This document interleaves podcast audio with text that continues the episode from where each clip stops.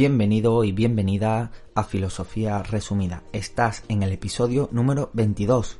Adiós a la sustancia, hola a la navaja de Ockham.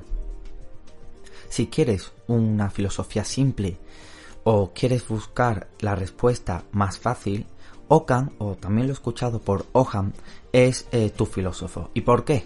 Mira, para empezar, situamos a este autor llamado Guillermo de Ockham eh, a finales del siglo XIII, principios del XIV. Fue un franciscano inglés en tanto un tanto revoltoso. ¿Y por qué? Mira, estuvo varias veces bajo la sospecha de hereje, ya que tenía unas afirmaciones un tanto diferentes a cualquier franciscano de la época, como por ejemplo, por qué fe y razón no pueden ir de la mano, y la necesidad que tenía de demostrar la existencia de Dios muere a los 62 años por lo que se conoce como la peste negra. Este autor, como digo, puede ser tu filósofo. ¿Y por qué?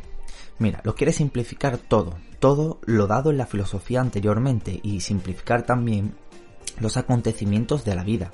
Y bueno, ¿por qué hace esto? Muy sencillo. Dice que de las cosas no hace falta buscar la complejidad porque a veces no la tiene. En, en ocasiones lo aparente y simple es la respuesta y nada más. ¿Te interesa qué criticó? Pues mira, a grandes rasgos, sin entrar en materia, criticó la sustancia. Este término metafísico, que ya lo hemos mm, tocado en algunos episodios, servía desde la antigua Grecia para poder dar de alguna forma o nombrar o buscar la esencia de las cosas, lo que realmente las cosas son, aunque no podamos verlo. Fijaros, como desde la ontología tradicional, el término sustancia era la que servía para fundar las categorías. Esto es, para simplificarlo, que desde la sustancia, aquello que no podemos ver, se sirven los accidentes del mismo. Por ejemplo, la cantidad, la cualidad, la relación o el tiempo. Por así decirlo, todo lo que rodea a la sustancia. ¿Veis ya por dónde voy? Pues todo esto con la llamada navaja de Ockham, que no es más que una analogía por el hecho de cortar aquello que es complejo, de ahí la palabra navaja, lo que pretendía es hacer, como por ejemplo con la sustancia, algo más simple y sobre todo eh, todo orientado a lo empírico. Y fijaos, lo decía a gritos en sus obras, por ejemplo, en su libro Historia de la Filosofía Medieval, cita textualmente, no se han de establecer muchas cosas allí donde bastan pocas, Qué buena frase para simplemente decirte que no hagas las cosas complejas y te centres en aquello que puedes percibir y sentir únicamente. ¿Para que irte al plano metafísico con la sustancia cuando lo único que haces es hacer al objeto visible más complejo?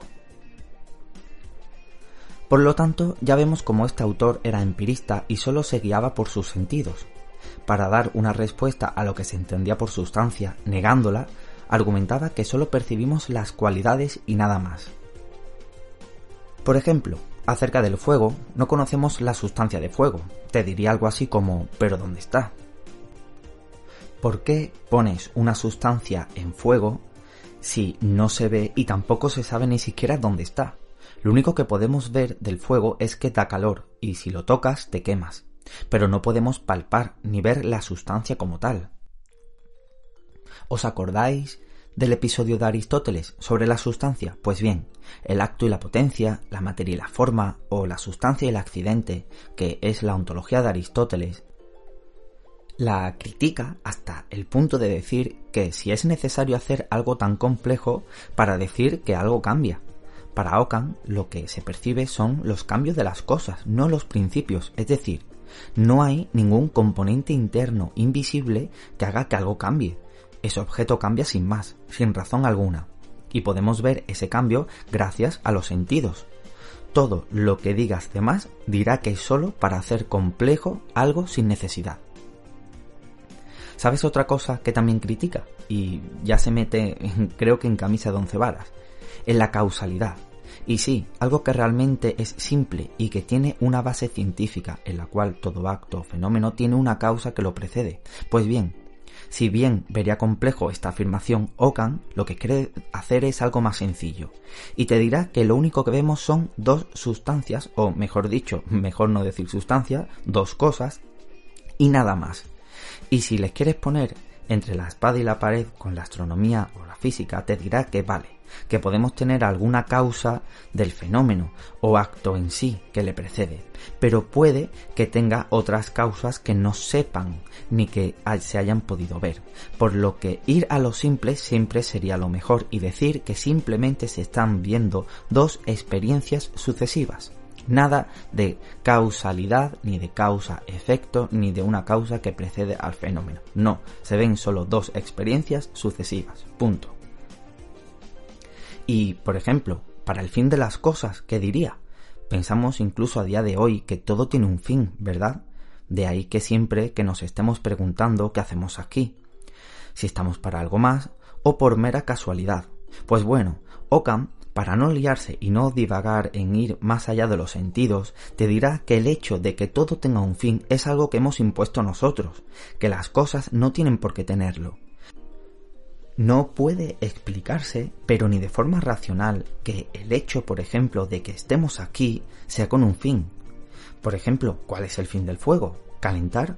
¿Y si el fuego calienta con independencia de ningún fin? Calienta porque sí y ya está. El fuego calienta, por lo que estamos viendo dos experiencias sucesivas, como hemos dicho antes, sin ningún fin y por lo tanto esta navaja de Ockham, conocida en su, filosofía como el principio de economía, la tomará en su poder otros autores con espíritu empirista y que también serían de Inglaterra, como por ejemplo eh, Locke o Hume. Si quieres que continúe con esta rama empirista y hable por ejemplo en el próximo episodio de Hume, házmelo saber y hasta aquí el episodio número 22. Yo soy Ernesto Guerrero y nos vemos en el próximo capítulo.